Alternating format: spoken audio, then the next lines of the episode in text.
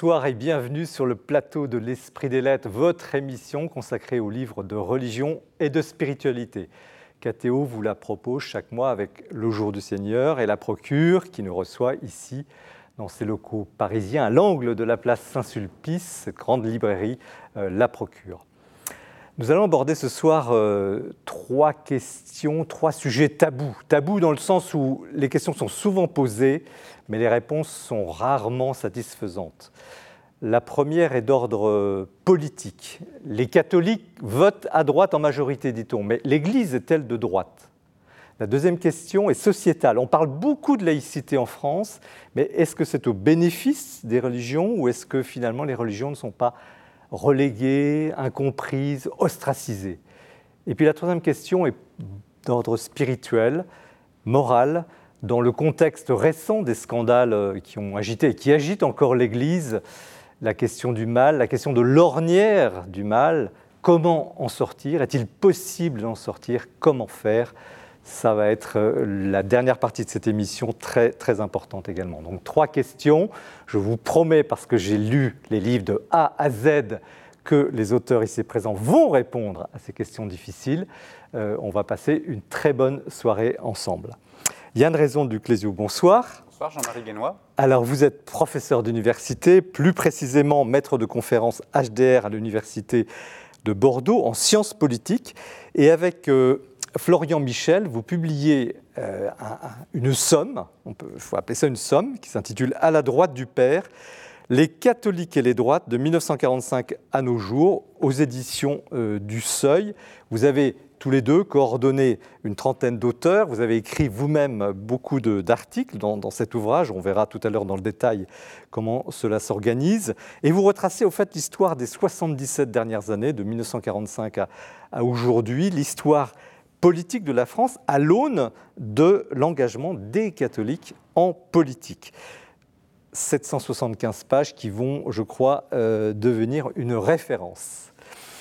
Yann Boisser, bonsoir. Bonsoir. vous êtes un rabbin euh, qui a commencé d'ailleurs sa, vie euh, dans, le monde du cinéma. Vous étiez un scénariste et puis une conversion, vous nous en direz peut-être un mot tout à l'heure, et vous êtes devenu rabbin dans la, la tradition libérale du judaïsme.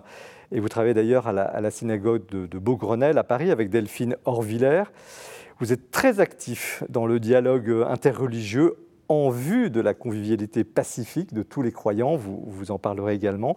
Vous avez publié plusieurs ouvrages qui, ne sont jamais passés inaperçus. Le dernier s'intitule Courage, croyons, et non pas courage, fuyons, courage, croyons, pour en finir avec les clichés anti-religieux. C'est chez Desclés de, de Brouwer. Euh, vous diagnostiquez au fond toutes les objections que l'on entend euh, à tort et à travers, parfois avec pertinence tout de même, contre les religions, et vous y répondez euh, point par point. Sylvain Detoc, bonsoir. Bonsoir. Alors, vous êtes religieux dominicain, comme votre habit l'indique. Vous êtes docteur en littérature, docteur en théologie, professeur à l'Institut catholique de Toulouse. Et vous avez d'ailleurs été le prédicateur assez récemment du pèlerinage du Rosaire à Lourdes. Je pense que beaucoup parmi vous euh, euh, connaissent euh, ce pèlerinage au mois d'octobre. Et vous publiez un livre au titre absolument détonnant, La gloire des bons ariens, petit guide à l'usage des cathos découragés. Ça parlera beaucoup aux éditions du CERF. Alors, les auteurs de spiritualité, parlent souvent du découragement, mais donnent rarement des conseils pour, surmonter justement les rechutes éventuelles multiples. Et c'est ce que vous proposez avec une vraie pertinence, des formules choc qui rendent euh, ce livre euh, de haute tenue très agréable à lire parce qu'il parce qu'il répond justement concrètement à la question que beaucoup se posent, comment sortir de nos ornières? Voilà donc les trois livres qui vont animer, les trois auteurs qui vont animer notre soirée. Euh, vous allez voir, ça va être vraiment, vraiment intéressant.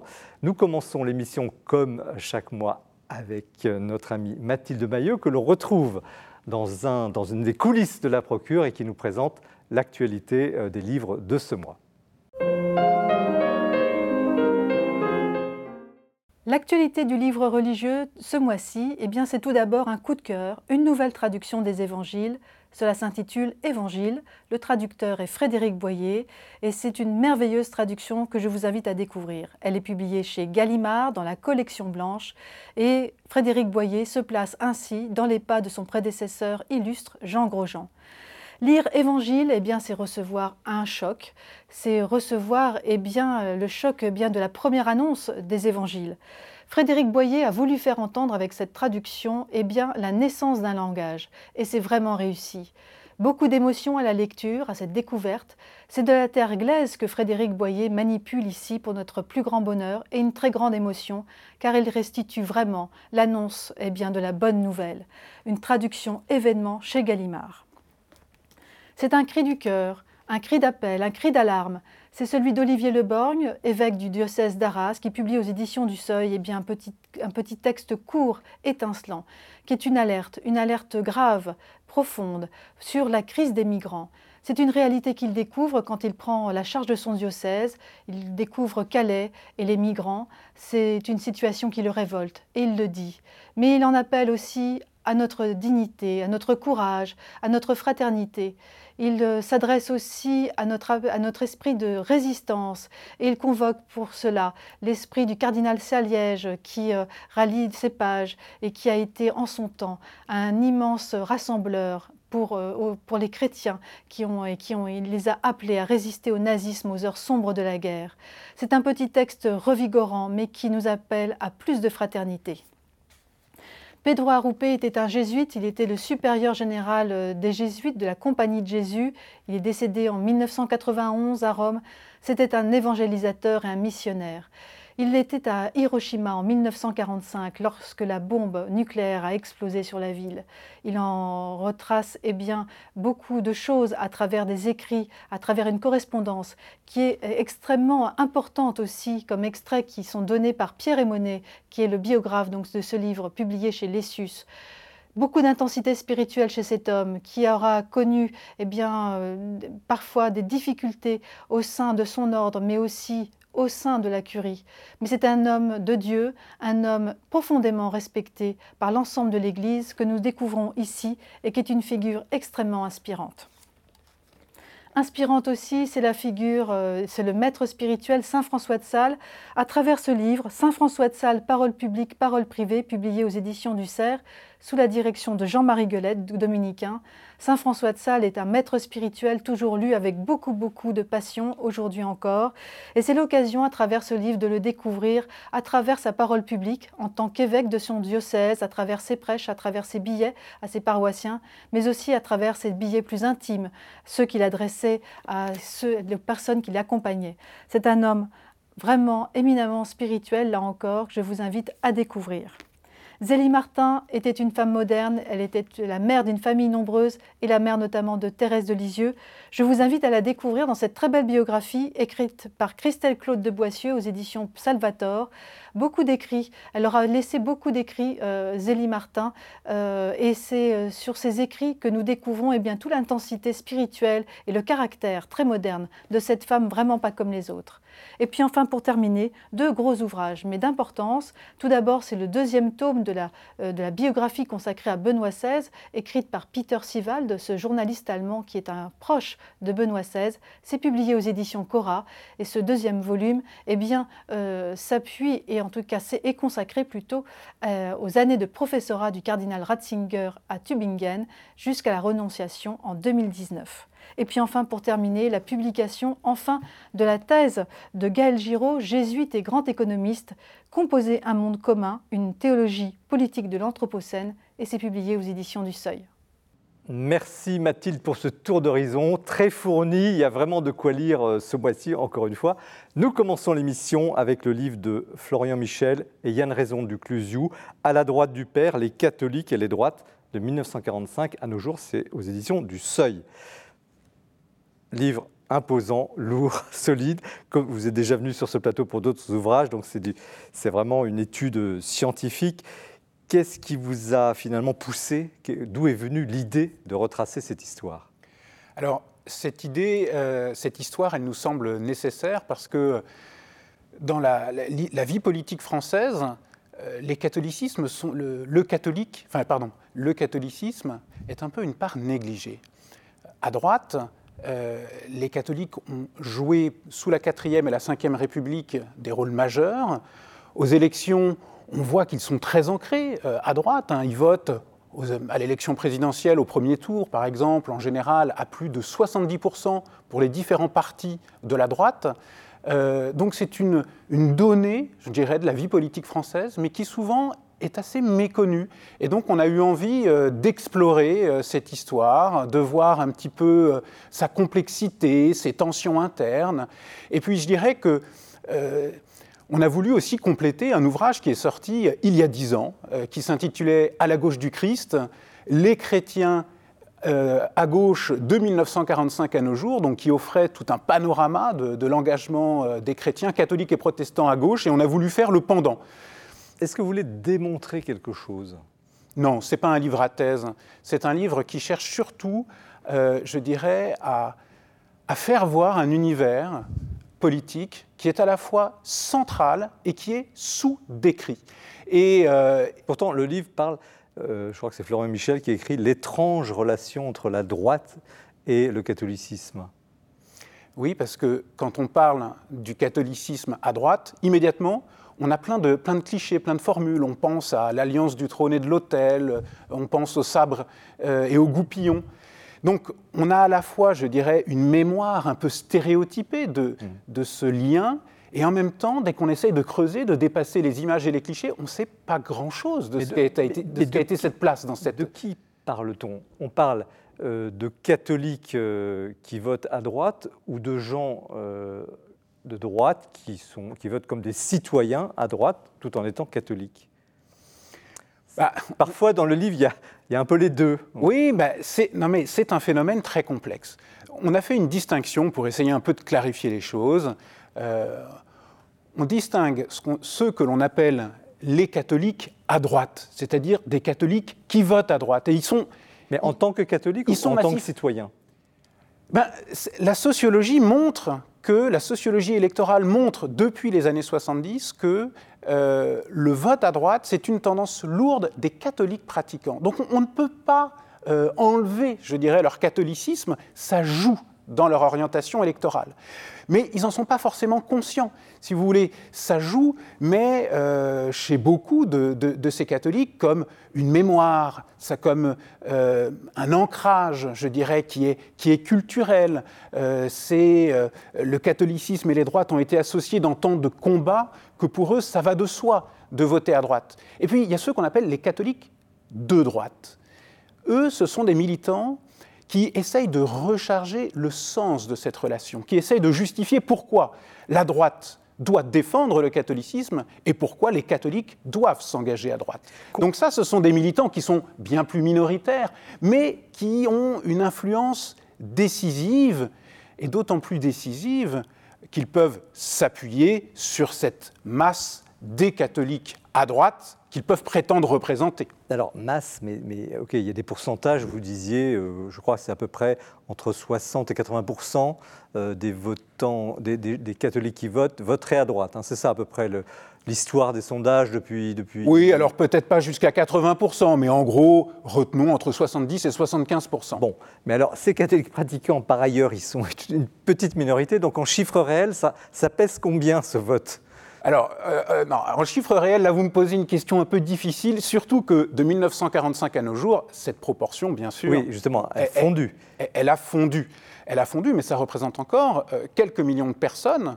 et donc. Et vous pensez que ça, peut peser dans une élection, comme les élections présidentielles, on ne va pas entrer dans le détail, mais est-ce que c'est une force, en quelque sorte, qui peut avoir un rôle politique oui, bien sûr. Je pense que les catholiques peuvent toujours jouer, enfin, et joue toujours, on le montre, un rôle politique. Et en plus, peser, ce n'est pas qu'une question de chiffres, c'est aussi une question de capacité militante. Or, les catholiques, dans la société française, ils conservent la capacité à forger une élite, à forger une élite intellectuelle, une élite de diplômés, une élite qui a la capacité finalement de s'engager en politique et d'essayer de parler au nom de la France. Et ça, tous les groupes sociaux n'ont pas cette capacité-là.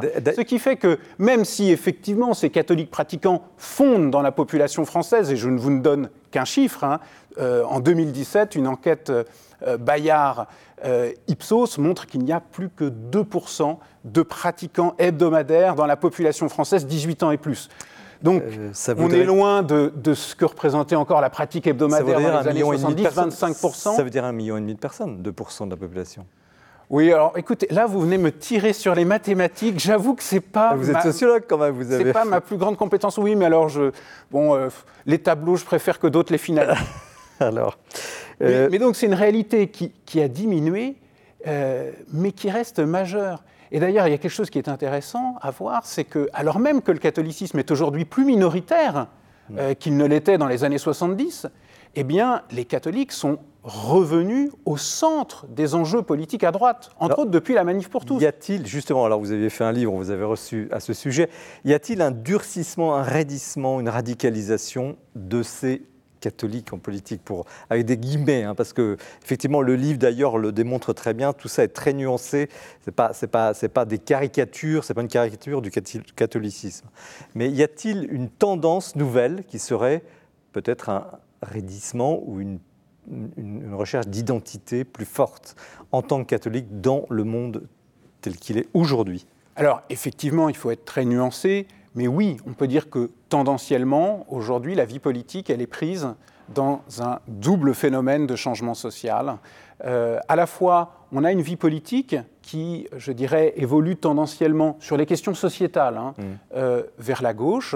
Et on le voit aujourd'hui, bah, les partis de droite ne songent pas, par exemple, à, revenir sur euh, la légalisation du, mariage pour les personnes de même sexe. Donc on a un glissement vers des causes qui initialement été portées vers la gauche. Et puis on a un catholicisme qui, à mesure qu'il décroît dans la population française, il se recompose tendanciellement sur ceux qui restent et qui ont un profil plus conservateur.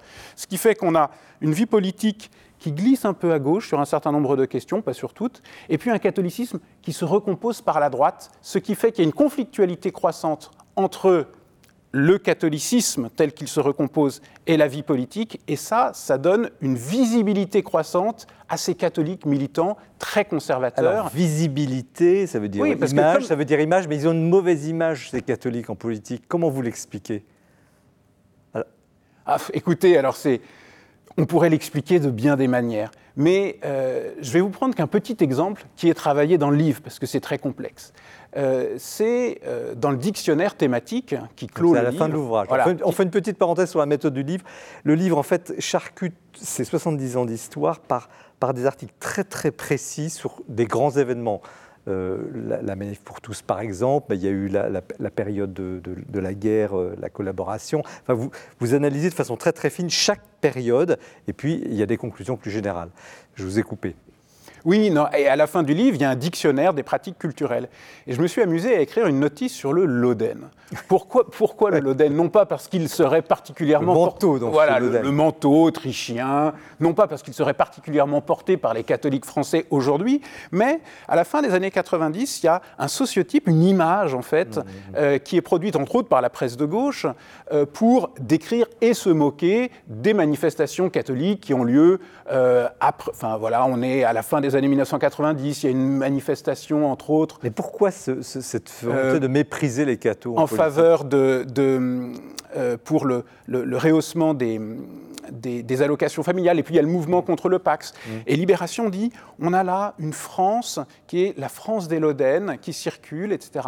Et qu'est-ce que vient dire les journalistes par là? En fait, ils cherchent à montrer que ces catholiques qui, se, qui manifestent, ils ne peuvent pas représenter toute la France, qu'ils ne sont plus qu'un groupe particulier et que par conséquent, leur cause n'est qu'une cause particulière qui ne représente pas un enjeu politique. Y a-t-il un portrait robot du, catholique et, donc il y, a une sorte de, droite Il y a une sorte d'image comme ça du catholique de droite qui serait un catholique finalement un peu obsolète, un peu dépassé, avec un style de vêtements qui montrerait qu'il appartient à une bourgeoisie. Mais vous, si, vous aviez à caractériser ce catholique, comment vous pourriez le, décrire sans tomber dans les caricatures donc voilà, vous avez cette image qu'il associe au passé. Euh, et toutes les mobilisations suivantes ont tout fait pour sortir de cette image et montrer que voilà, les catholiques participent à la société française, euh, qu'ils, euh, mais pourquoi il y a cette image attachée au passé? Parce que toutes les grandes mobilisations catholiques ces dernières décennies, elles ont eu pour cadre une résistance au changement social. Et systématiquement, les grandes mobilisations catholiques ont succédé à une alternance où la gauche a voulu ensuite accélérer le changement social. C'est 1984, le mouvement pour l'école libre, donc après l'élection de François Mitterrand.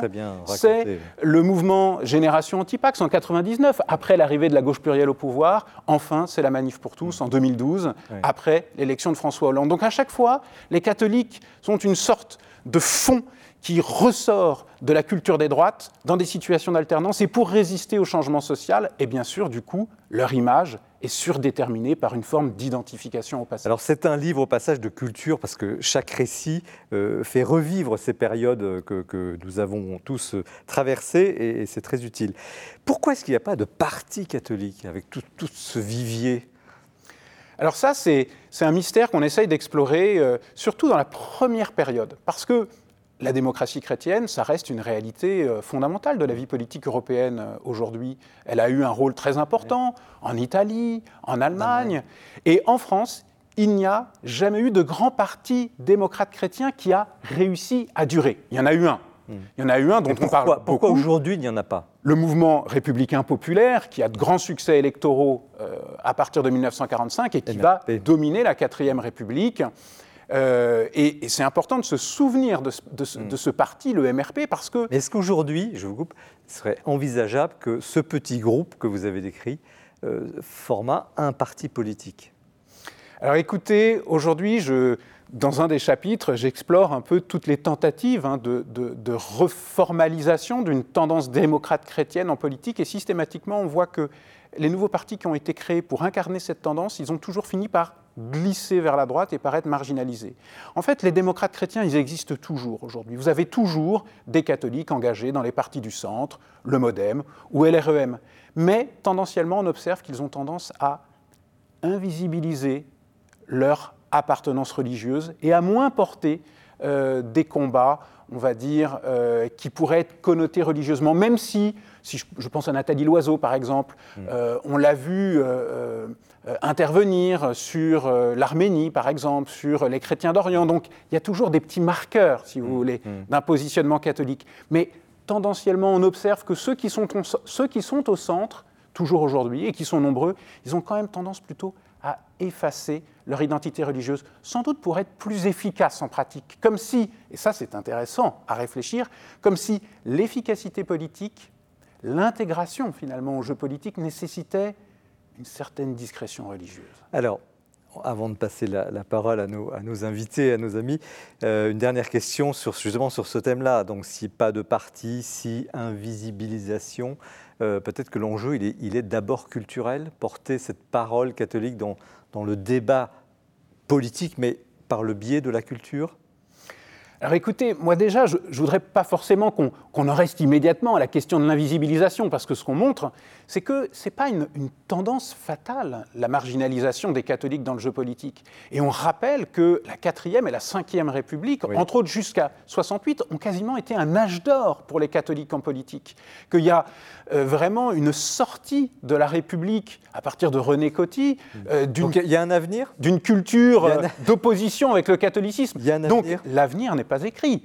l'avenir n'est pas écrit. Le catholicisme ne sera pas en politique ce qu'il fut, vu ce que devient statistiquement le catholicisme, mais bien sûr que les, catholiques ont toujours une place à droite. Alors, je, vais vous demander ce que vous en pensez, mais Père euh, Sylvain de Toc, comment vous réagissez d'abord à cette entreprise qui est quand même magistrale, et puis cette problématique centrale finalement de cette visibilité. Vous êtes vous-même visiblement religieux euh, des catholiques dans, la culture, dans la politique. Bah, Je crois qu'avec un ouvrage euh, de ce genre et de ce poids, vous, apportez une contribution euh, majeure, une documentation dont nous avons besoin, nous aussi, en théologie, parce qu'il il faudrait en parler, on n'a pas forcément le temps là maintenant, mais il y a eu aussi des inflexions au point de vue de la doctrine sociale de l'Église sur ces questions-là, et bloquer l'identité d'un citoyen avec sa religion aujourd'hui, ça ne va pas de soi, même chez les catholiques les plus engagés.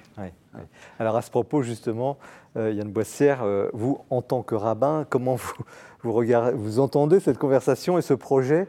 Euh, comme euh, quelque chose, un monde euh, d'hier ou peut-être justement au cœur des problématiques d'aujourd'hui? Je, je, trouve déjà le, travail absolument remarquable. J'étais en train de penser, est-ce qu'un tel travail existe pour le judaïsme par exemple? J'en suis pas certain. Bon, effectivement, les nombres sont plus petits aussi, la, profondeur historique n'est pas la même enfin, en, termes, en termes de nombres, mais je trouve ça remarquable. J'ai été effectivement saisi par l'une des grandes questions fondamentales du livre, au-delà de tous les, de tous les, les débats qui sont sont liés en général à des événements très mm. forts. C'est aussi une façon de revisiter l'histoire tout à fait passionnante, comme vous l'avez souligné. Euh, pourquoi il n'y a pas de démocratie chrétienne en France? Je trouve ça une question euh, un peu philosophico-politique très, très intéressante.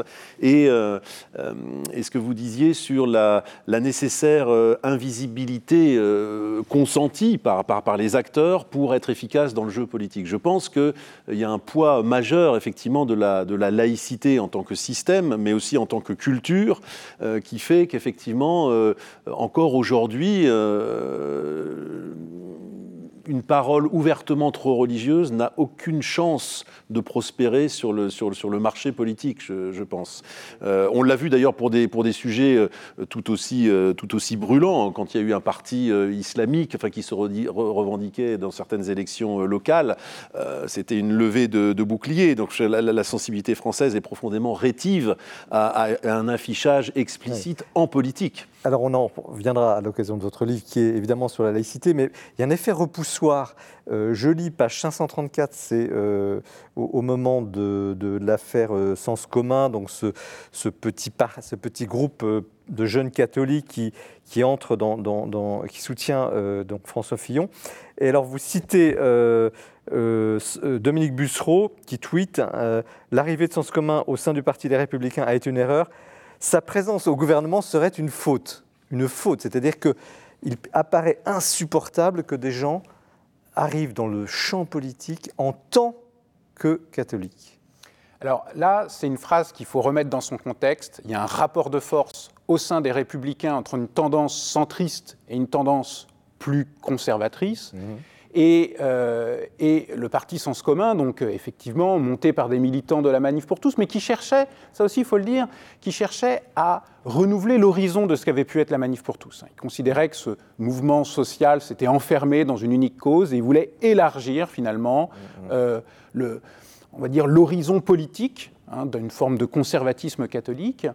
Euh, et, systématiquement, ils ont été identifiés euh, euh, à, de l'extrême droite, alors même que parmi tous les militants, on va dire, issus de la Manif pour tous, ils représentaient au sein des droites probablement la tendance la plus modérée.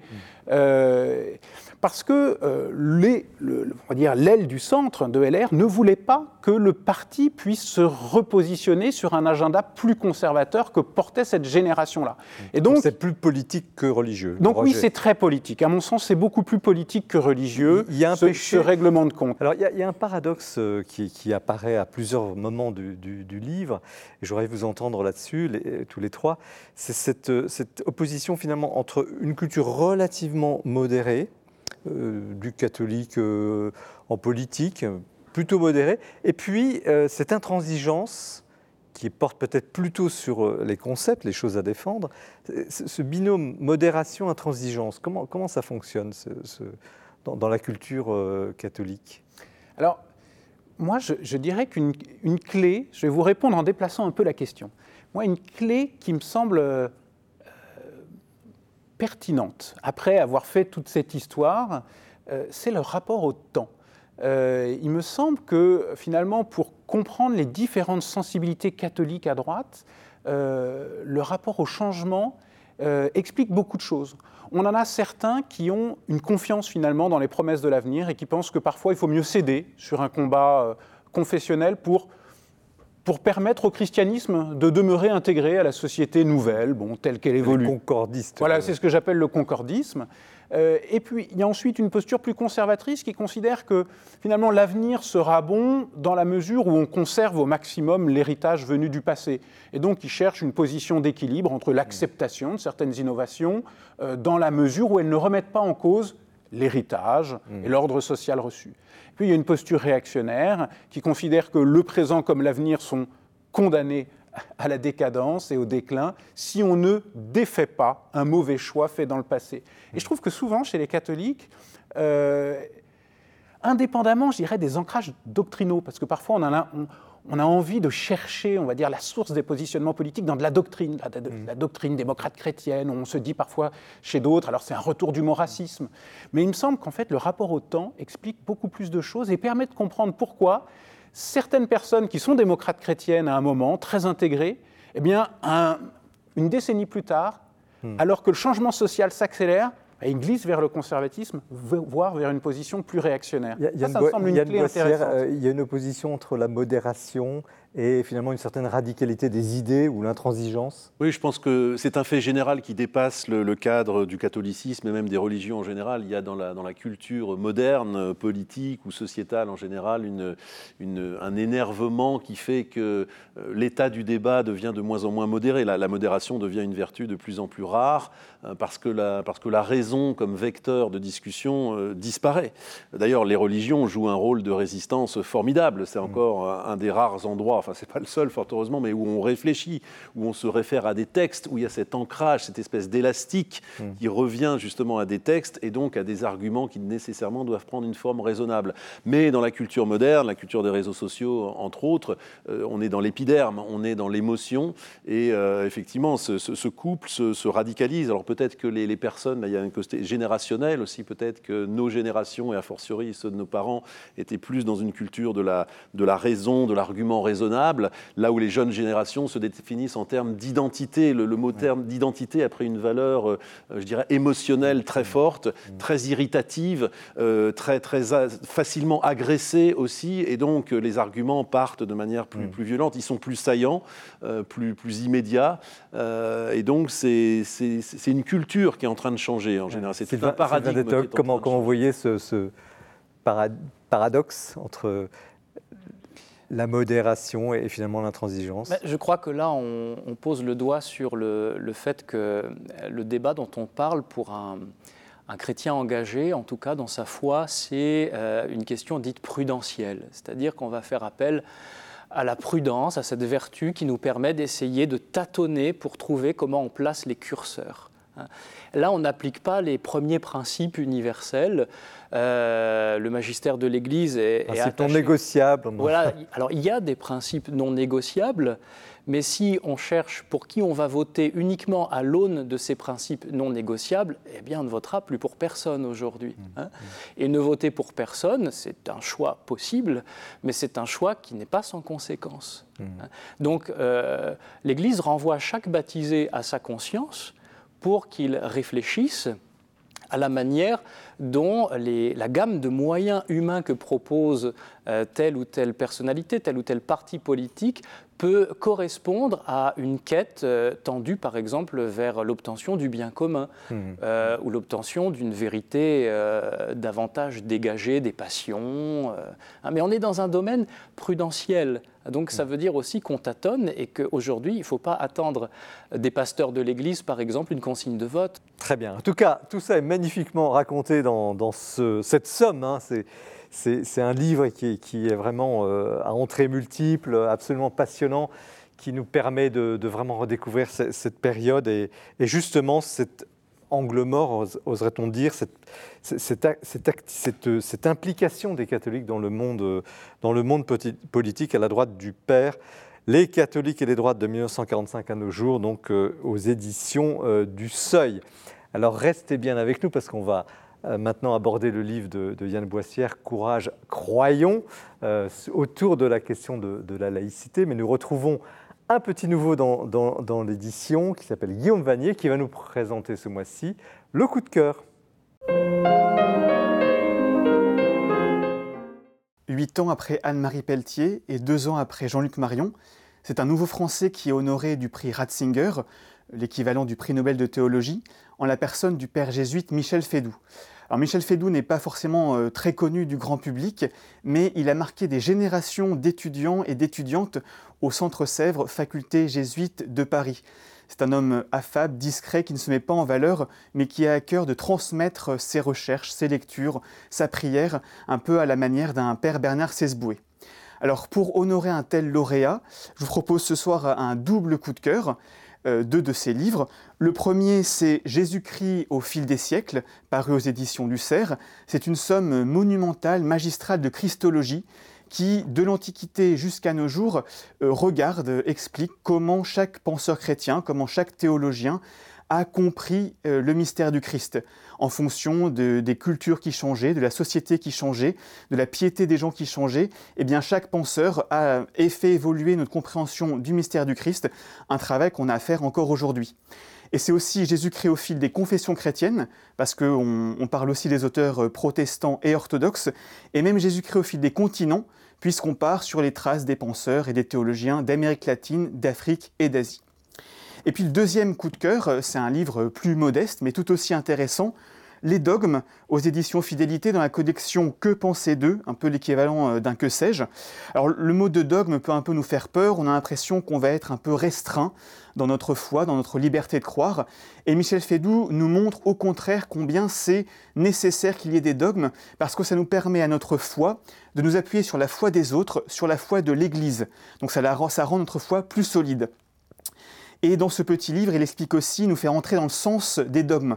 Par exemple, à quoi ça sert pour un chrétien du XXIe siècle de croire en l'Immaculée Conception de la Vierge Marie? Quel est le sens pour notre vie de foi aujourd'hui? Eh bien, vous trouverez la réponse dans ce petit livre du Père Fédou. Alors voilà deux livres qui vous permettront, même si vous n'avez pas eu la chance de suivre les cours du Père Fédou, eh bien d'entrer dans l'intelligence des mystères de la foi chrétienne. Merci euh, Guillaume Vanier pour euh, ce, coup de cœur et bravo pour cette première intervention et bienvenue dans, cette émission. Nous poursuivons avec Yann Boissière, donc est rabbin, avec son ouvrage Courage, croyons, pour en finir avec les clichés anti-religieux. C'est chez Desclés de Brouwer. Un petit mot sur vous. Alors, j'ai dit que vous étiez converti. Racontez-nous en deux mots votre histoire. Oui, je suis venu au, judaïsme euh, à, la suite d'une rencontre. Je, je, suis né dans une famille qui n'était pas juive, donc j'ai rencontré à la, en allant à un cours, euh, quelque chose, un, cours qui m'a qui m'a fait bouger de, mes bases et qui m'a euh, donc propulsé vers euh, vers cette. Vous étiez croyant J'étais vraiment une page blanche. Mais mes parents n'étaient pas religieux, j'avais pas baptisé, pas, j'avais jamais mis les pieds dans une église, enfin ou, pour hmm. les visiter. Mais vraiment, j'étais une page blanche d'un point de vue spirituel. J'étais curieux simplement, hmm. intellectuellement. Et vous êtes devenu rabbin Et je suis devenu rabbin, c'est-à-dire j'ai appuyé un peu fort sur le bouton pour ainsi dire, mais je suis devenu rabbin. Qu'est-ce que c'est que le rabbinisme libéral Alors voilà, dans une communauté de sensibilité libérale, le libéralisme est un courant du judaïsme religieux qui est né euh, historiquement au XIXe siècle en Allemagne comme une réponse à la modernité. Quand les ghettos s'écroulent et que les juifs ont le choix de pouvoir, euh, en tant que citoyens, la, France étant l'un des premiers pays à offrir la citoyenneté aux juifs en 1791, s'oppose un problème fondamental au, judaïsme. Si je veux rester dans la tradition et en même temps pleinement vivre ma vie de citoyen, que dois-je faire? Euh, Il y a des petites adaptations. Et là, il y a eu des réponses diverses. Il y a une réponse plutôt libérale qui dit on veut être les deux, pleinement citoyen et pleinement ancré dans la tradition, mais accepter une certaine évolution, une certaine porosité des valeurs de la modernité et euh, faire évoluer ce judaïsme. Il y a eu des réponses plus orthodoxes ou plus traditionnelles qui ont souhaité, euh, euh, tout en acceptant et en jouant bien sûr le jeu de la citoyenneté, reconstruire des mondes plus, plus homogènes. Donc c'est, ce sont des, des sensibilités et le judaïsme libéral qui est minoritaire aujourd'hui en France et majoritaire sur la planète. la judaïcité américaine, aux États-Unis, très, très, importante, est majoritairement libérale. Donc un judaïsme qui essaye de concilier les valeurs de la modernité tout en restant ancré dans la tradition. Alors, courage, croyant. Restez assis, ne partez pas en courant. Courage, croyant. Pourquoi ce titre? J'aimais bien l'humour de, Courage Fillon, parce que précisément, euh, la croyance est, une, est un engagement mmh. euh, dans une culture générale euh, et dans ces sociétés complexes où on a tendance de plus en plus à se replier. Enfin, il y a une sorte de repli tous azimuts, repli identitaire, repli de l'engagement, etc. Donc la croyance reste un, un domaine de résistance presque, justement, pour pour, pour, pour, porter des engagements forts. et, puis, et puis parce que la situation des religions, particulièrement particulièrement en France, a un statut euh, tout à fait euh, particulier qui a été abordé d'ailleurs un peu dans le dans, dans Est-ce qu'il y a eu un événement déclencheur, un événement, une actualité qui vous a dit ras-le-bol, là, il faut. Il faut oui, exactement. Qu'est-ce qui s'est passé? Il y a eu ce genre de moment, une revue par ailleurs passionnante avec des, des, des, des philosophes et des intervenants passionnants qui s'appelait L'inspiration politique, euh, par, un, par, un, journaliste euh, par ailleurs connu, euh, voilà, et qui avait fondé une revue donc, de philosophie, de réflexion, dont le titre était Face à l'obscurantisme religieux, revenons à des lumières radicales. Et avec encore une fois des intervenants tout à fait euh, passionnants. Et là, j'ai dit non, c'est juste pas possible. On nous resserre constamment les mêmes débats, les mêmes oppositions euh, rancies, euh, les mêmes débats foi et raison, sous-entendu la raison serait irrationnelle contre la raison. Comme si l'immense littérature de tous les penseurs chrétiens, juifs, musulmans n'avait jamais existé. Et, je me disais qu'il y avait une sorte de désarroi de la pensée non religieuse à, à réactiver des débats qui ont été très fort lorsque la modernité au XVIIIe siècle s'est insurgée contre la religion. Ils avaient d'ailleurs de bonnes raisons également politiques de le faire. Ils avaient sous les yeux des guerres civiles. Ils voyaient bien que organiser les sociétés sur des principes transcendants n'était plus la solution. Donc euh, les penseurs ont, pensé à tout ça. Mais c'est comme si effectivement en 200 ans, on n'avait rien d'autre que de reproposer des, une petite rasade de lumière supplémentaire. Ça me semble très insuffisant. Au sens de, la philosophie des Lumières, très, voilà. très anti-religieuse. Alors qu'est-ce que vous, qu'est-ce que vous proposez? Quel est votre diagnostic?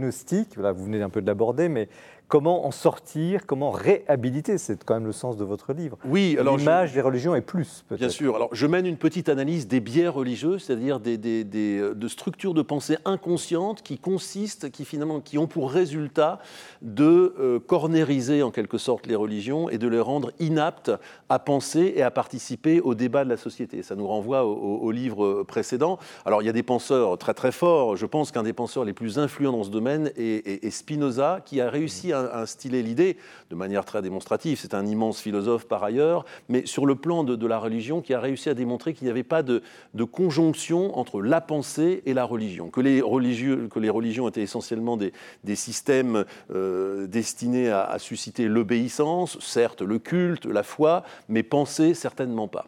Et, je pense que c'est une idée qui a malheureusement eu un succès énorme dans la culture politique de l'Occident. Et c'est vrai qu'aujourd'hui, on ne voit pas les religions comme des ressources de pensée nécessaires, alors qu'il y a des, mmh, quelques mmh. centaines, des, siècles et des siècles de, de pensée profonde pour penser les problèmes aujourd'hui. Euh, et, je trouve que c'est dommageable à plusieurs titres. D'abord, c'est une perte de culture euh, phénoménale, et puis je dirais que précisément en un temps où certains extrémismes religieux euh, font un retour violent sur la scène sociale, quand on y pense, il y a 20 ans, la religion était un problème réglé pour la, la culture laïque, voire laïciste en France.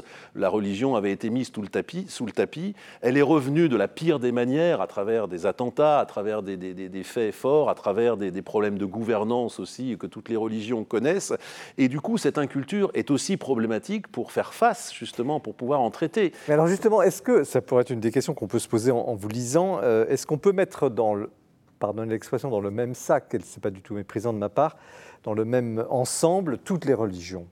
Alors évidemment, évidemment que non, parce qu'il y a une profondeur historique du catholicisme en France, du christianisme, une profondeur historique du, judaïsme, une moindre profondeur euh, historique de l'islam, pour, pour, parler de, problèmes plus, euh, plus euh, euh, plus, plus récent, mais je dirais qu'à un certain niveau de réflexion, euh, tout, tout, se rejoint. D'abord parce qu'il y a eu une immense période, la philosophie médiévale, où justement ce grand dialogue foi et raison a été absolument euh, formidable. Quand on parle de Thomas d'Aquin, d'Averroès ou de Maïmonide, ce sont des géants de la pensée qui peuvent encore nous irriguer. Et puis, je, je, je les mets volontiers quand même sur le même plan de la réflexion. Il est évident que politiquement et sur ce qui se passe dans la société aujourd'hui, les religions ne pose pas le même problème. Euh, l'islam pose par exemple certains problèmes, l'islamisme en tout cas est radical, pose certains problèmes euh, qui se posent d'une autre manière et de manière moindre. Mais sur le plan de la pensée, je pense que ce qu'un penseur, euh, il s'appelait Léo Strauss, qui a beaucoup réfléchi aux problèmes théologico-politiques, en gros l'articulation entre le politique et le religieux, c'est un des logiciels fondamentaux de l'Occident. On l'a un peu oublié, la modernité pensait l'avoir réglé, sauf qu'elle ne l'a absolument pas réglé. Elle l'a réglé à l'époque par une agressivité euh, d'ailleurs fort, fort brillante. Euh, c'est mm. vrai que quand on lit les, les pages de l'encyclopédiste, l'article des prêtres absolument, euh, voilà, qui est extrêmement offensif, mais fait avec talent, la modernité pensait l'avoir réglé, mais fondamentalement rien n'a été réglé. Et c'est même aujourd'hui pour toutes les, religions. On vient de le voir peut-être précédemment. Autrement dit, vous, vous considérez que la vie politique ne peut pas aller sans ce référentiel religieux à sa place, mais oui, à sa place, c'est-à-dire que dans, les, dans, certaines, euh, enfin, en termes institutionnels, je pense que la chose est réglée définitivement par la loi de 1905. ce, n'est pas le, sont pas les religieux qui tiennent la plume du législateur, mais en termes de débat, de fondaments, et, notamment quand des questions sociétales engagent la finalité humaine, euh, que l'on passe à l'avortement, que l'on passe à la PMA, que l'on pense à des problèmes éthiques fondamentaux, il se trouve quand même que les religions ont en réserve quelques milliers d'années de réflexion. Ça ne veut pas dire qu'elles doivent prévaloir vous, de manière vous êtes directe. Plutôt, Vous êtes plutôt optimiste là sur la situation. Enfin, Est-ce que les religions sont en train de revenir? Vont-elles revenir ou pas? Parce que votre livre, c'est un livre militant qui dit écoutez quand même ce que disent les religions. C'est quand même ça votre. Exactement. Écoutez ce que disent les religions. Dialoguons entre religieux et non religieux, parce que c'est ça le, logiciel fondamental de l'Occident. Ce sont des, des, des, voix contraires, mais potentiellement harmonieuses, qui ont des choses à se dire et qui s'enrichissent les unes des autres. Alors qu'aujourd'hui, effectivement, il y a cette dichotomie et la religion est, vraiment mise, mise de côté. Donc le, message, c'est euh, écoutons les religieux pour ce qu'ils ont, qu'ils ont à dire et, à féconder en termes de pensée parce que la religion pense. C'est ça, c'est ça, l'impensé de la modernité. Euh, c'est que la, on a voulu penser que la, religion était juste une organisation cultuelle, euh, que la foi est une sorte de phénomène psychologique, euh, voilà, qui anime certes l'homme de manière intérieure, mais qui ne produit pas ni concept, ni pensée, ni raisonnement. Et, c'est une mutilation, une mutilation préjudiciable à tous. Il ne s'agit mmh. pas de faire de tous mmh. des, des, croyants, Alors, mais en tout cas d'écouter la pensée religieuse. Il y a un autre euh, aspect très original dans, votre livre, c'est la question du rituel. Alors ça ne va pas nous surprendre, vous êtes, vous êtes euh, dans, dans, dans, le judaïsme libéral, mais vous, le rituel, vous le décrivez par exemple euh, comme le génie propre du, rituel, sa pertinence surtout à notre époque où l'obésité de l'ego euh, l'injonction à être toujours euh, plus soi-même, finalement, le rituel va corriger, va, vous parlez même de jachère de la volonté, le rituel aide, le rituel, donc la enfin, vous allez nous dire ce que c'est, la pratique religieuse, enfin, s'inscrire dans des rites, aide l'homme à finalement à se libérer. C'est très paradoxal. Absolument. Je pense que le rituel est une des inventions les plus géniales de la religion. Il y a ce rapport au texte dont on a parlé un petit peu avant, mais le rituel est une intuition euh, profonde qui, à notre époque, prend encore plus de valeur. Racontez-nous, expliquez-nous. D'abord, c'est quoi le rituel? Le rituel, pour moi, c'est par exemple, bon, dans le judaïsme, il y a beaucoup de rituels. Par exemple, quand on prépare Shabbat, qui est un temps de repos, on commence par l'allumage des bougies, on fait une bénédiction sur le vin avec un texte précis. Il y a des rituel autour du pain, on se lave les mains. Euh, le rituel, tout simplement, ça peut être une prière aussi. La liturgie, quand on entre dans une église, quand on entre dans une synagogue, on prend un livre de prière avec des prières dans un certain ordre. On pourrait croire que tout ça est mécanique et on se lance. Il y a une espèce d'épaisseur de temps, d'une heure, de deux heures, où on, suit l'ordre imposé.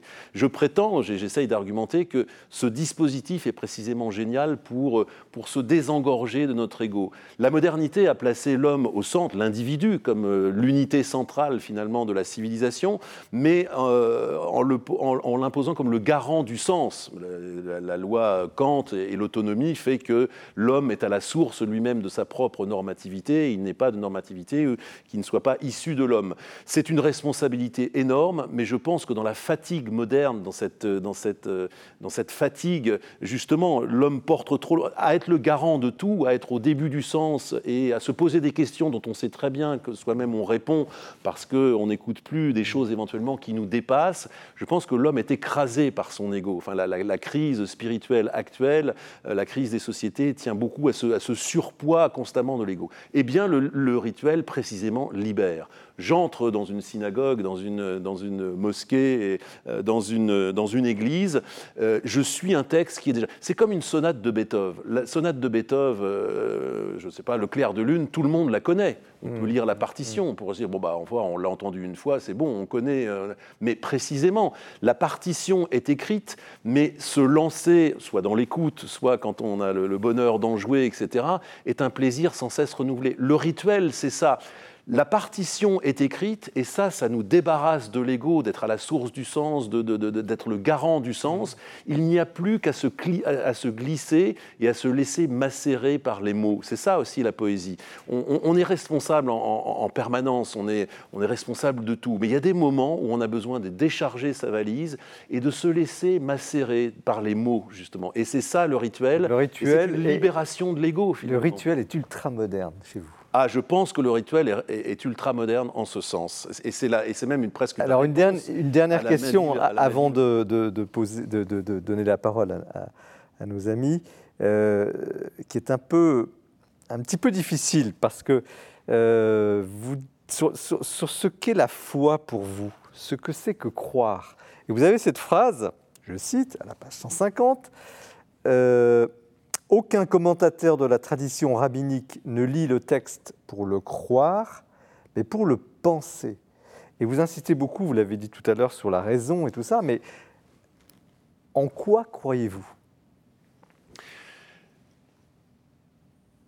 Je crois je pense que la, croyance religieuse, puisque c'est de la croyance religieuse, le croire est un phénomène général humain, etc. Donc dans ce livre, oui, mais en tant que rabbin, en tant que religieuse, donc il y a des textes fondamentaux dans lesquels on, s'engage. Après, on est vite confronté à la limite du langage. Je crois en Dieu, c'est vraiment quelque chose que je peux affirmer. Mais en quel Dieu je crois? Qu'est-ce que c'est? Tout de suite, on est euh, confronté. Moi, je pense que le, le propre des religions, et ça, c'est quelque chose, c'est en ça que c'est une question de courage et d'engagement, par rapport à la pensée je dirais, scientifique ou rationnelle, où on projette des concepts sur la réalité, on essaye de les appliquer, on essaye de faire coïncider, on essaye d'être dans une certaine vérité, correspondance, on va dire, entre les faits et les idées.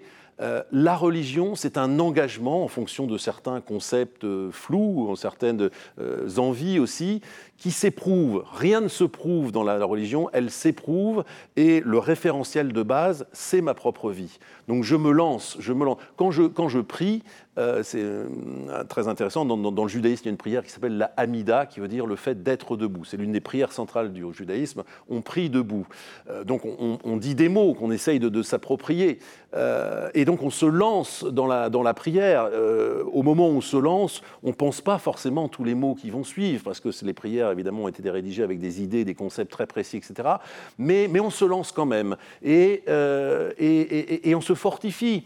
Et, c'est aussi une sorte de, de, langage. La prière, la prière, est comme un miroir. On, se lance à soi-même des idées auxquelles on croit, bien sûr, mais, mais de se les redire. C'est comme si on les, on les redécouvrait à nouveau. On se ah oui. Et, c'est ça, d'une manière générale, en tant que grand dispositif, la foi, c'est ça. Les textes, on les connaît. Les idées, on les connaît. Est-ce qu'on les pense toujours jour pas forcément. Est-ce qu'il y, a des jours où on est plus ou moins en forme euh, Il y a des jours où on est plus ou moins clair vis-à-vis de sa propre... Mais voilà, c'est cet engagement, ce fil. La foi dans le judaïsme, Emouna, euh, n'est pas nécessairement la foi du charbonnier qui illumine de temps en temps. Il y a ce genre de moment, bien sûr, mais c'est plus une fidélité. On y revient. On y revient parce qu'on sait que c'est bon. C'est, ça, ça, fait son effet petit à petit. Il n'y a jamais de preuve définitive. Il n'y a jamais de clarté définitive, etc. Mais c'est un chemin. C'est un chemin de, de fidélité alors, je ne peux pas m'empêcher de vous donner d'abord à vous la parole, père et frère euh, Sylvain de Toc. Comment, comment vous recevez euh, cette profession de foi que vous venez de faire, enfin, cette, passion cette passion de, la foi, de la croyance, et ce livre? En vous écoutant, monsieur le rabbin, ou en, lisant vos pages, comme, je l'ai fait euh, récemment, eh bien, je me suis régalé. Parce que, effectivement, si je le dis avec mes propres mots, vous me corrigerez si je me trompe, mais euh, on pourrait le, retraduire aussi de la manière suivante en disant mais c'est pas d'abord d'une théorie qu'on parle. Hein. Ce n'est pas d'abord de concepts, même s'ils viendront au secours de ce qu'on a envie d'exprimer, pour pouvoir mieux l'exprimer ensuite, trouver les bonnes idées, trouver les bons mots. Hein. Mais au point de départ, c'est une expérience. Hein. On, vit quelque chose, quelque chose euh, nous a rejoint. Vous avez parlé de conversion au début de euh, votre intervention. Je crois que euh, tout le monde pourrait parler au moins un jour d'un déclic d'un déclic intérieur, d'un déclic spirituel, religieux. Chacun va trouver les mots qui, lui semblent les plus ajustés dans un premier temps. Hein. Et puis ensuite seulement on commence à, réfléchir dans la foi. C'est ce que fait un théologien. Hein. On part d'abord d'une expérience, on a expérimenté le Dieu vivant on a expérimenté, pour un chrétien, la rencontre avec le Christ Jésus, euh, l'effusion de l'Esprit Saint dans nos, cœurs, etc. Et puis à un moment donné, on, revient sur l'événement et on essaye de le comprendre et on essaye d'en dégager toute l'intelligibilité. Hein. Hmm. Euh, c'est ça qu'on essaye de faire, mais on ne commence pas par là. Hmm, hmm, très bien. Et pour moi, c'est vraiment fondamental de remettre le. Il y a une raison du, du. Comment vous, vous, réagissez, ça, les livres se, recoupent. Hein. Il y c'est pas du tout le même objet, la même méthode, mais au fond, c'est la présence du croyant dans la société. Comment vous, vous réagissez à, ce, à, ce, à cet ouvrage Moi, l'ouvrage de Yann Boissière m'a beaucoup donné à penser, euh, parce que euh, finalement, vous posez une question qui est une question qui est, qui est souvent posée. Euh, sommes-nous en, sommes en, train de sortir de la modernité ou sommes-nous déjà sortis de la modernité? Et le fait qu'un rabbin libéral prenne une position critique du rabâchage des Lumières, je me dis c'est quand même c'est quand même intéressant. Vous, vous, voyez ce que je veux dire? On ne vous attendrait pas forcément euh, sur cette critique. Et, et je pense qu'effectivement, enfin je pense, je, je constate qu'on est à un moment charnière de recomposition du politique et du religieux et que euh, nos catégories de pensée euh, de ce qui est en train de se jouer sont probablement un peu obsolètes. Euh, vous dites courage croyons, vous savez, si, on prend, si on fait des statistiques sur les croyances dans les jeunes générations, on voit un retour dans les jeunes générations de la croyance au paradis, à une vie après la mort, à l'enfer. ça explose. C'est le double d'il y a quelques décennies. Donc on a du religieux qui foisonne, on a un politique qui est aussi en voie de, euh, en recherche de sacralisation, vous en parlez d'ailleurs, parce que ça peut avoir des effets redoutables.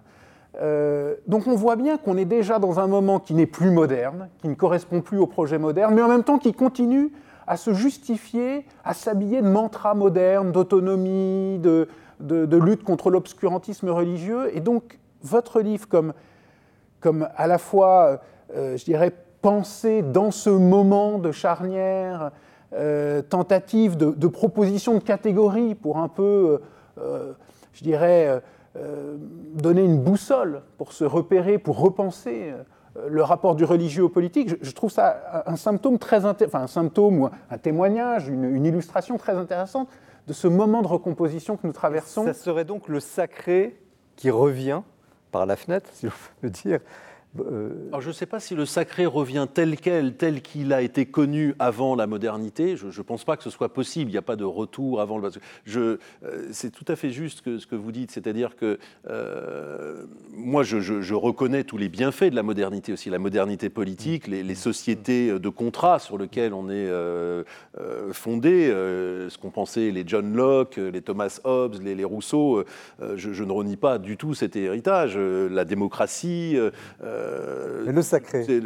mais euh, il y a une fatigue, il y a une fatigue du sens et, et, et, un impensé de la modernité. Attendez, est-ce que attends, c'est pas tout à fait ce que vient de dire Yann Raison. Lui, il dit, il y a dans, parmi les jeunes générations, j'aurais bien vous entendre aussi là-dessus, une, pas une résurgence, mais euh, comme si quelque chose revenait au plus profond. On n'est pas forcément dans la pensée. Je sais pas si je traduis. Je ne parlerai pas d'un retour parce que c'est quelque chose de neuf. De neuf, oui. Et, et, surtout, on voit le déclin continu de l'appartenance religieuse, mais qui ne s'accompagne pas d'un déclin de la croyance. On a des croyances qui existent dans les jeunes générations, mais qui ne sont plus liées aux appartenances religieuses antérieures. Donc ce n'est pas un retour, mm-hmm. c'est un effet d'une dérégulation, c'est autre chose. Enfin, il y a quand même une permanence quelque part, non?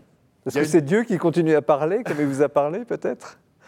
Moi, je pense que fondamentalement, euh, oui, il y, y, a différents degrés de conscience. La, la, la religion, en, même en mettant de, le mot Dieu de côté, c'est un, un, certain degré de, de, de conscience. Je pense qu'il y a deux grandes attitudes. C'est pour ça que j'en reviens. Je pense que c'est un logiciel fondamental de l'Occident, avec des. des... Mm.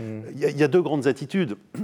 Il y a l'émerveillement qui a été fondateur de la philosophie face au réel, on s'extasie que les choses soient ce qu'elles sont. C'est par là qu'avait commencé euh, Platon, les premiers philosophes. Et puis, et puis, il y a la reconnaissance. La reconnaissance, c'est accepter avant même toute pensée que quelque chose me soit donné. Et la reconnaissance, c'est le fondement de la, fondement de la religion. L'homme a besoin des deux. Euh, donc Dieu est toujours là, et je dirais la philosophie est toujours là aussi. Alors on va euh, poser la question aux, dominicains, qui quand même fait profession aussi de raison dans la foi.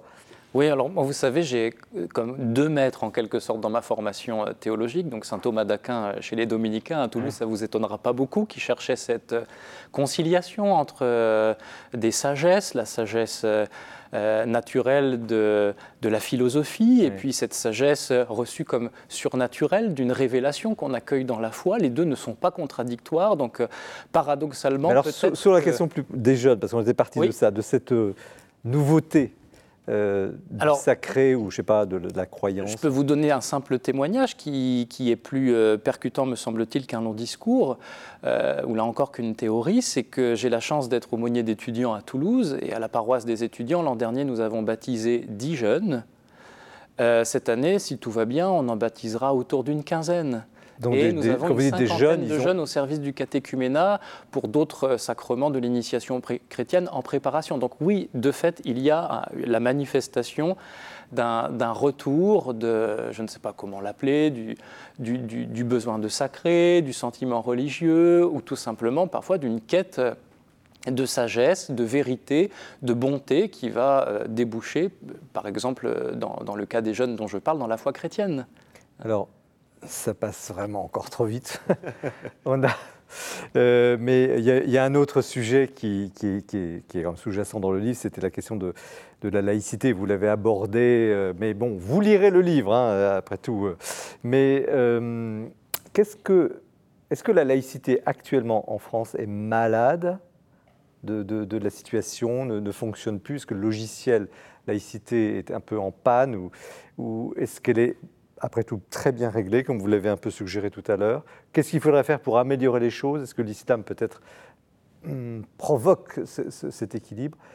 En, quelques mots, parce qu'on arrive à la fin de, C'est difficile. Moi, je pense que la laïcité est un système génial, et la laïcité à la française, qui est euh, radicale, j'entends, qui, qui, met à égalité celui qui croit et celui qui ne croit pas. Je crois que c'est la, création d'un espace zéro d'aveuglement du politique qui permet justement à toutes les fois de vivre ensemble. Mm. C'est dit un petit peu euh, rapidement, mais je pense que la laïcité est un système génial. Par contre, elle est, à mon avis, extrêmement mal enseignée extrêmement mal comprise et instrumentalisée. Euh, euh, contre les religions, alors qu'elle devrait... Parfois contre les religions. Euh, c'est tout, par exemple, ce qu'on appelle la laïcité adjectivée. Certains la veulent ouverte, d'autres fermée, etc. Ce que j'ai pu observer, c'est qu'en général, quand quelqu'un offre un adjectif euh, avec la laïcité, c'est qu'il a un agenda politique. C'est bien le droit de chacun d'avoir un agenda politique, mais c'est souvent masqué dans, un, discours intellectuel qui dit la, la, la laïcité est complexe, elle est plus complexe qu'il n'y paraît. Moi, je pense que la laïcité est plate, qu'elle est absolument plate, qu'elle conjugue deux principes absolument extrêmement simples, la liberté de conscience et l'égalité citoyenne, l'État ne discrimine pas ses, citoyens en fonction de leur croyance ou de leur non-croyance. Ce sont ces deux principes, habillés en France par deux techniques, par deux modes opératoires qui sont la neutralité de l'État et la séparation des églises et de l'État. Il y a d'autres dispositifs dans d'autres pays, mais voilà, le carré de la laïcité, il est là, il est extrêmement simple, il est puissant, il est valable pour toutes les religions qui n'étaient pas forcément majoritaires à l'époque, etc. Et je pense que simplement il y a un déficit d'explication, euh, mais que c'est un système qui, euh, qui est viable. Merci, merci Yann Boisser. En tout cas, votre livre va alimenter euh, ce débat et justement, une sorte de rétablissement, j'oserais le mot, euh, de, des religions dans la société. Donc courage, croyons, pour en finir avec les clichés anti-religieux, c'est chez Desclés de Bois. Alors, vous restez bien avec nous. On continue l'émission avec le livre du frère Sylvain de Toc, La gloire des bons ariens. C'est un livre très puissant sur une question absolument essentielle spirituelle sur la question, au fond, de l'enlisement que on peut connaître, euh, l'enlisement du mal dans, dans, la personne et comment en sortir. Un livre, je crois, aussi très important comme les trois livres de ce soir. Mais il y a le portrait du mois que Jean-François Rode nous propose à présent.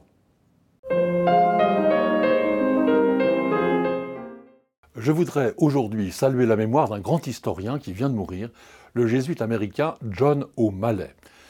Il nous laisse une œuvre euh, sur l'histoire de l'Église extrêmement remarquable parce qu'il avait au moins trois qualités. La première, c'était un historien rigoureux, évidemment. La deuxième, c'est qu'il écrivait très facilement, avec, euh, de manière très, euh, très vivante, avec un sens du portrait, euh, trouvant des anecdotes qui est tout à fait significatives, et puis un humour à l'anglo-saxonne, qui font que la lecture de ses livres est toujours extrêmement agréable.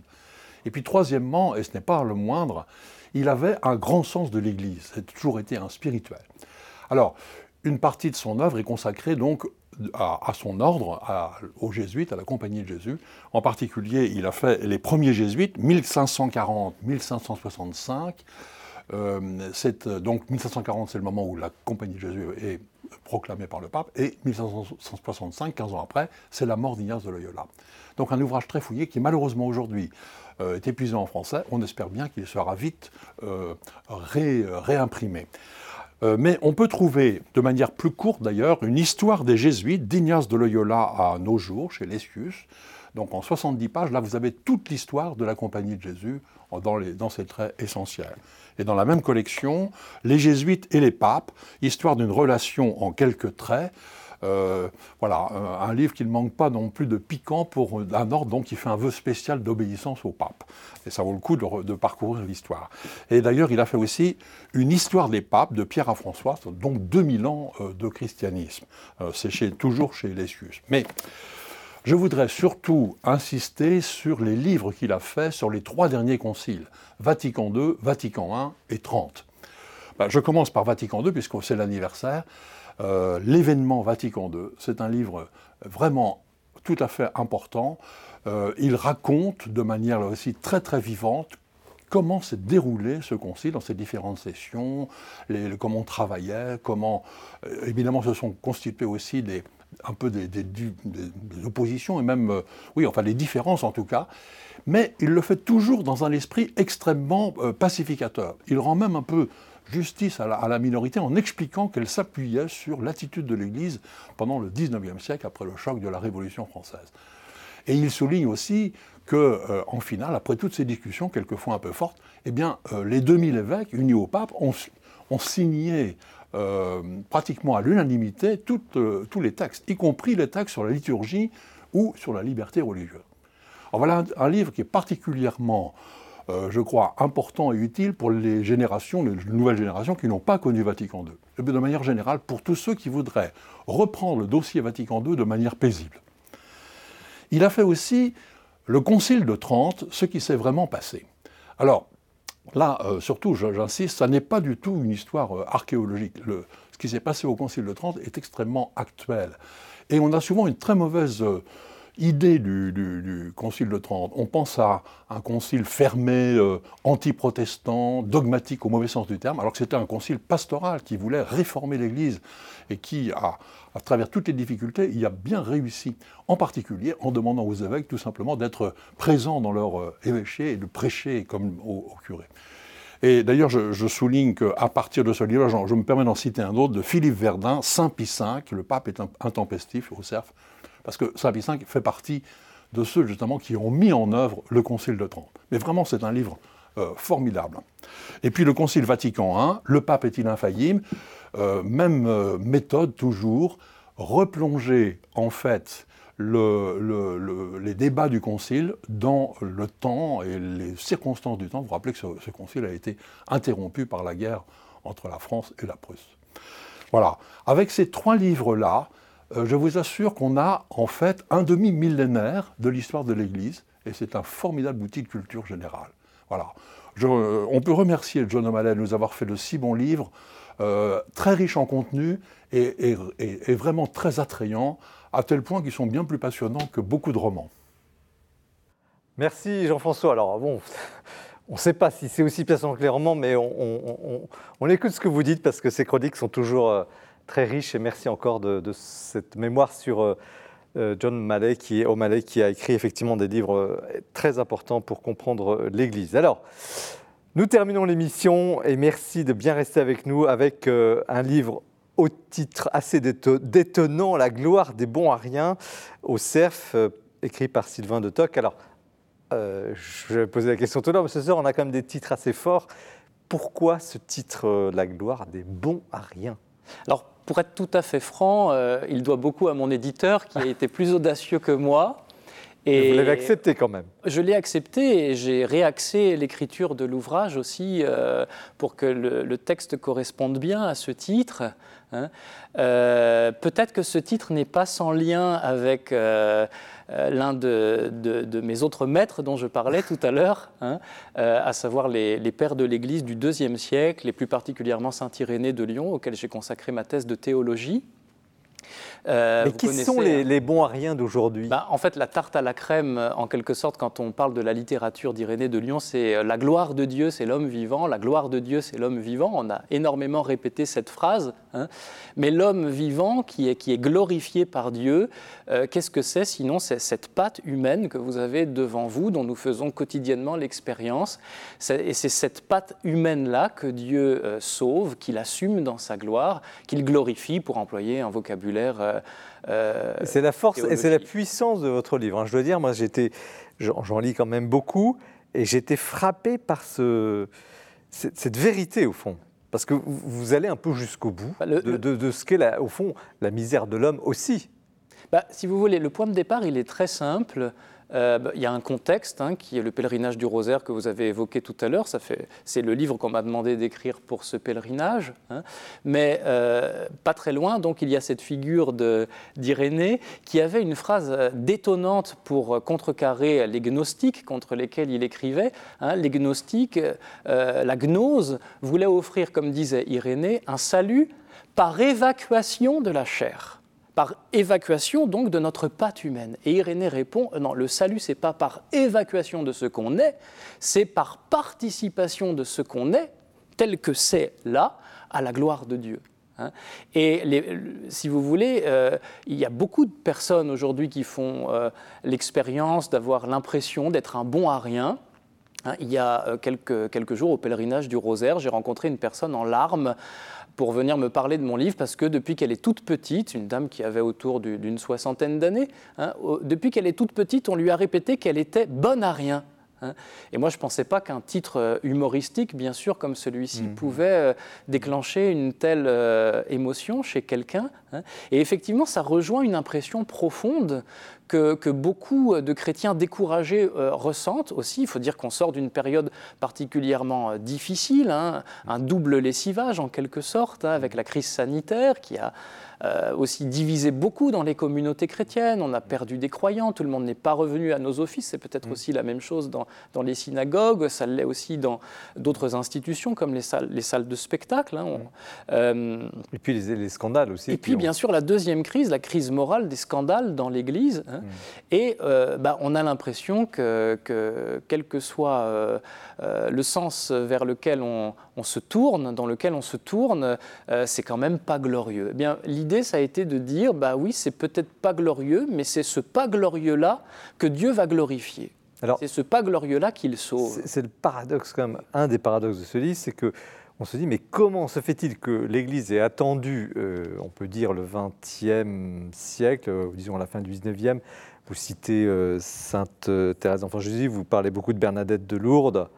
Pour redécouvrir ou découvrir ou exprimer que, en un mot, la petitesse et la reconnaissance de la petitesse, de ce que l'on est vraiment en profondeur, c'est la voie la grande voie pour entrer peut-être dans, la voie spirituelle. Est-ce que c'est bah, je, crois que quand en 1997, si je ne me trompe pas de date, le, saint pape Jean-Paul II euh, fait de la petite Thérèse de Lisieux un, docteur, de l'Église.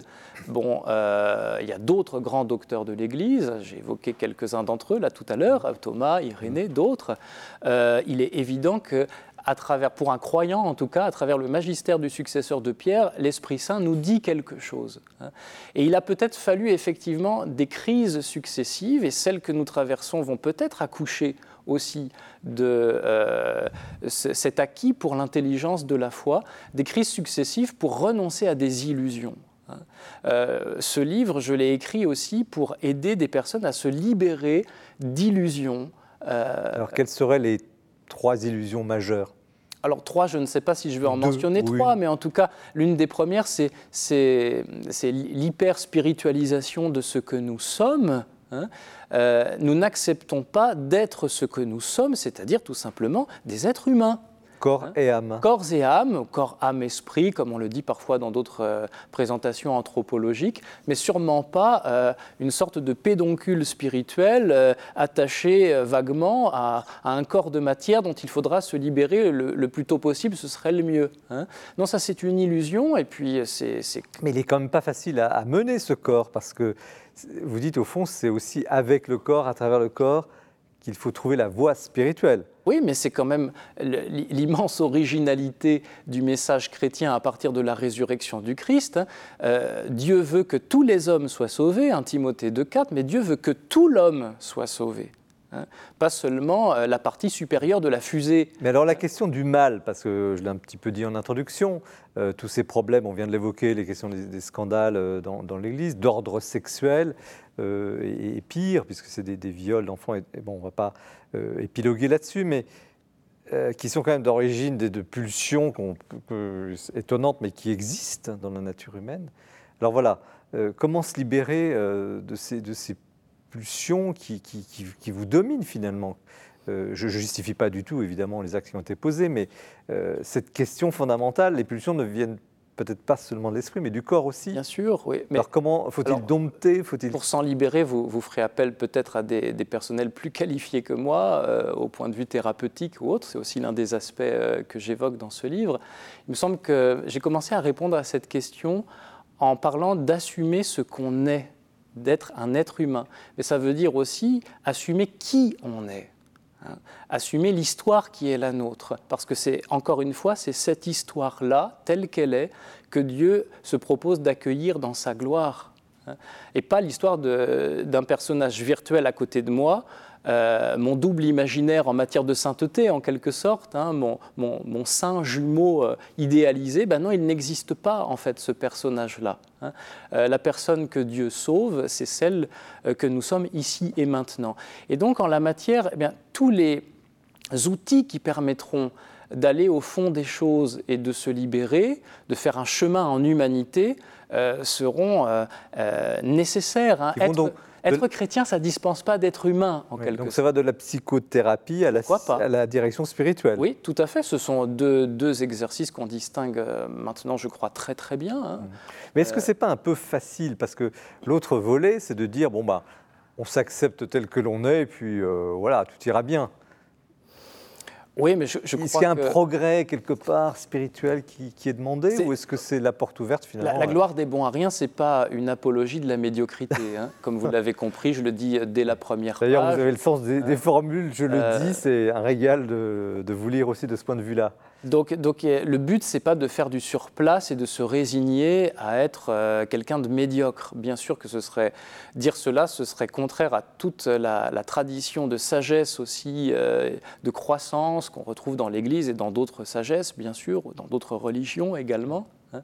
Donc il ne s'agit pas de dire cela, mais il s'agit peut-être d'abord de partir d'un état des lieux réaliste profondément réaliste de ce que c'est qu'un être humain, de ce que c'est que l'histoire de telle ou telle personne, et de voir ensuite comment cette personne peut être aidée. Dans les constitutions dominicaines, hein, il y a un très très beau passage qui dit, ben voilà, dans, certains cas de figure, il faut prendre les moyens pour avancer. Donc les moyens du croyant, les moyens surnaturels, la prière, les sacrements, euh, etc.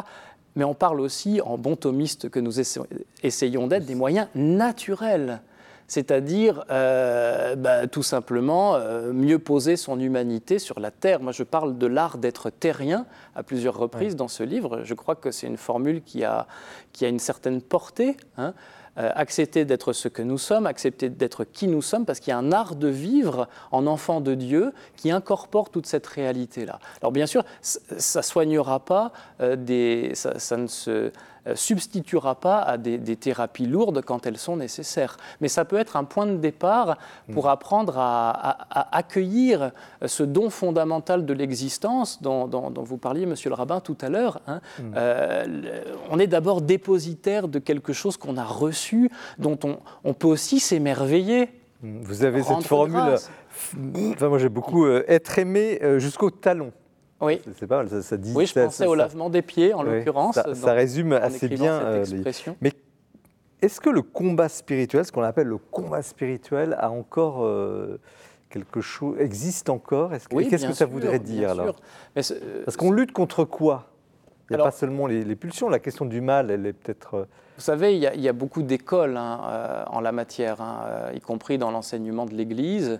Euh, il y a des, écoles qui conseillent d'éteindre les passions comme on peut, et puis il y en a d'autres qui conseillent de les réorienter, d'utiliser leur énergie. Hein. Mmh.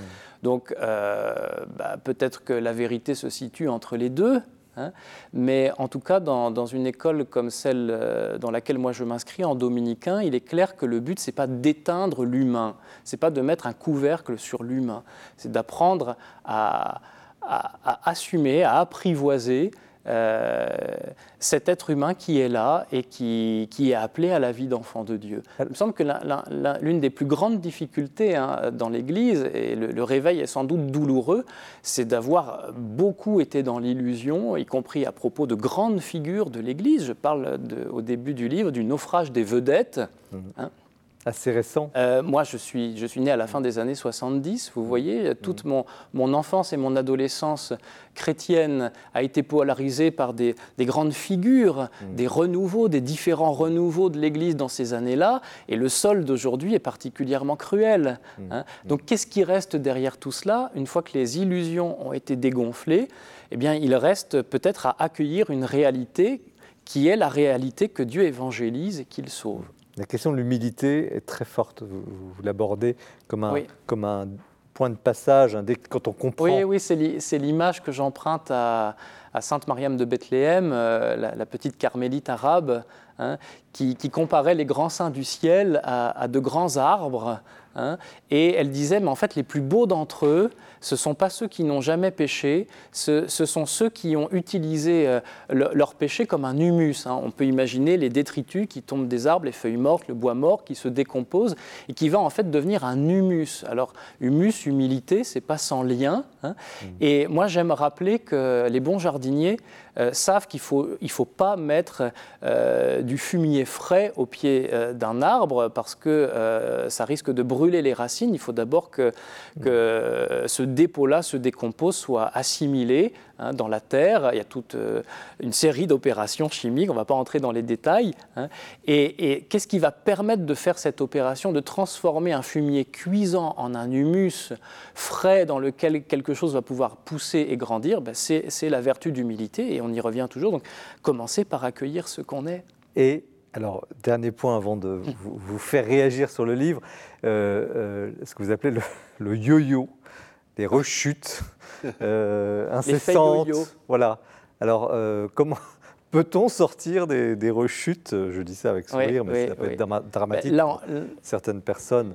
L'image, elle, euh, elle est empruntée au, registre alimentaire. Hein. C'est les, régimes alimentaires qui provoquent des, des, rechutes, l'effet yo-yo. On reprend tout le poids qu'on a perdu et même plus encore.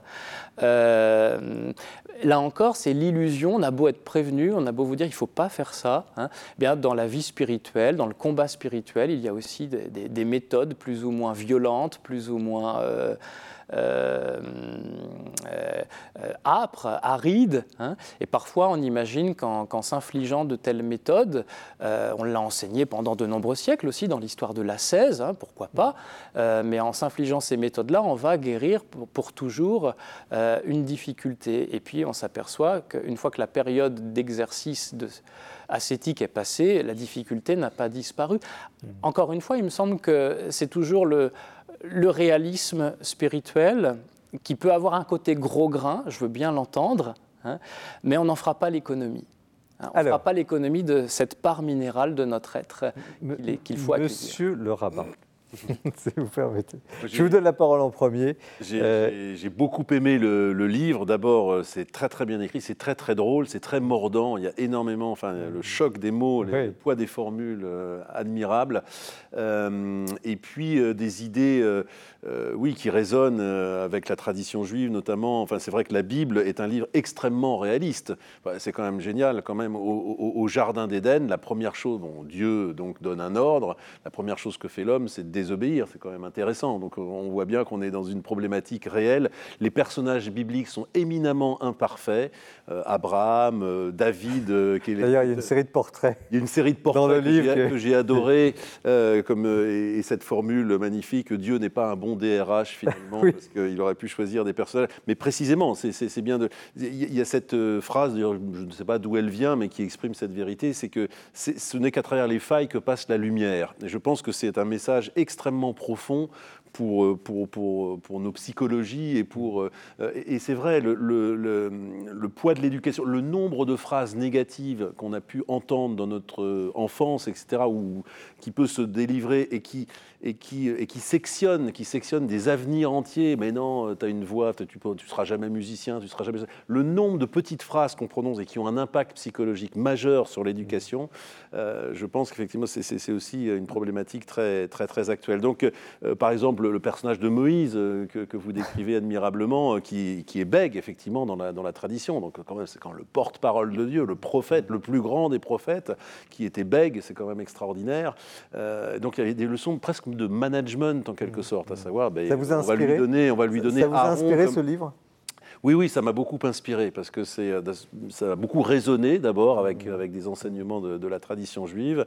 Et puis euh, j'ai découvert d'autres personnages, euh, Zaché notamment sur, sur son arbre, à qui Jésus demande de descendre. Je trouve que au-delà même de la situation, descendre ton arbre, c'est une situation philosophico-psychologique intéressante. Descendre de son arbre pour être dans la vie.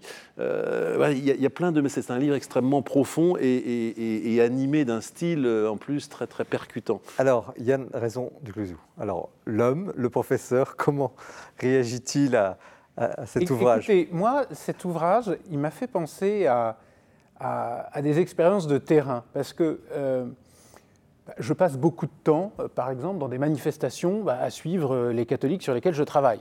C'est-à-dire qu'il n'y a pas qu'un travail d'archives, il y a aussi un travail d'observation.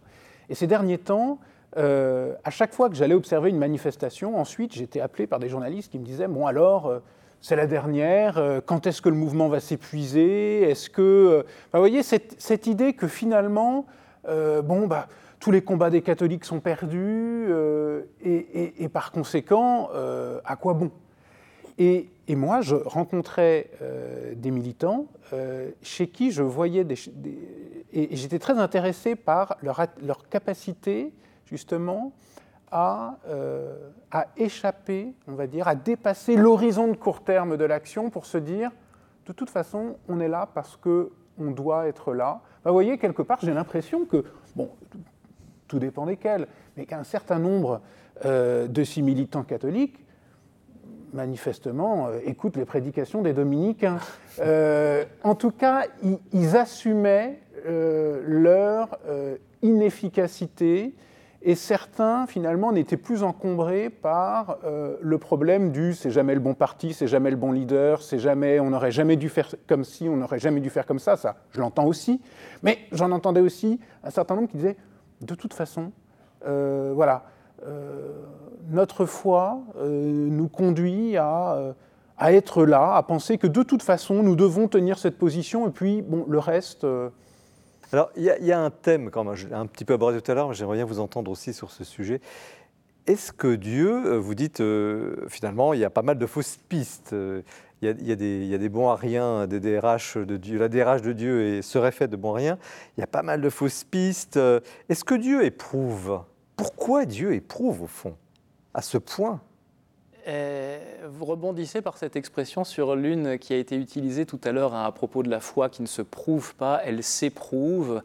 Mais dans l'épreuve, nous sommes éprouvés Hein, quelque chose se prouve aussi. Et ce quelque chose, euh, ce n'est pas d'abord une, doctrine, un système hmm. conceptuel. C'est, je dirais, notre, notre rapport à Dieu. Hein, notre euh, euh, ajustement peut-être très progressif, très lent, très laborieux à, l'appel de Dieu. Hein, c'est ça qui est frappant dans tous ces, parcours bibliques. c'est ces parcours vocationnels, comme on dirait aujourd'hui. Dieu appelle, il appelle euh, Abraham, il appelle Moïse, il appelle Gédéon, il appelle d'autres prophètes. Et, à chaque fois, au point de départ, contrairement parfois à ce qu'on imagine à travers les images d'Épinal, ben en fait, au point de départ, c'est mal engagé. Hein. Et, et, si j'ai l'impression que moi, ma vie spirituelle ou ma vie chrétienne, elle a été mal engagée dès le point de départ, eh bien, au fond, je suis euh, précédé depuis très très longtemps. il y a une communauté de destin avec ces personnages. Mais pourquoi le ferait-il euh, Dieu Pourquoi ferait-il cela? Pour, pour éprouver la liberté Qu'est-ce qui est en jeu? Moi, je pense que c'est l'œuvre de Dieu aussi pour nous libérer des illusions. Merci. Sylvain Detoc, frère Sylvain Detoc, père Sylvain Detoc, la gloire des bons à rien. Au CEF, merci Yann Boissière, monsieur le rabbin, courage, croyons. Pour en finir avec les clichés anti-religieux, c'est chez Desclés des Brouwer. Et merci Yann Raison du Clésiou, et vous transmettrez également nos remerciements à euh, votre confrère Florian Michel.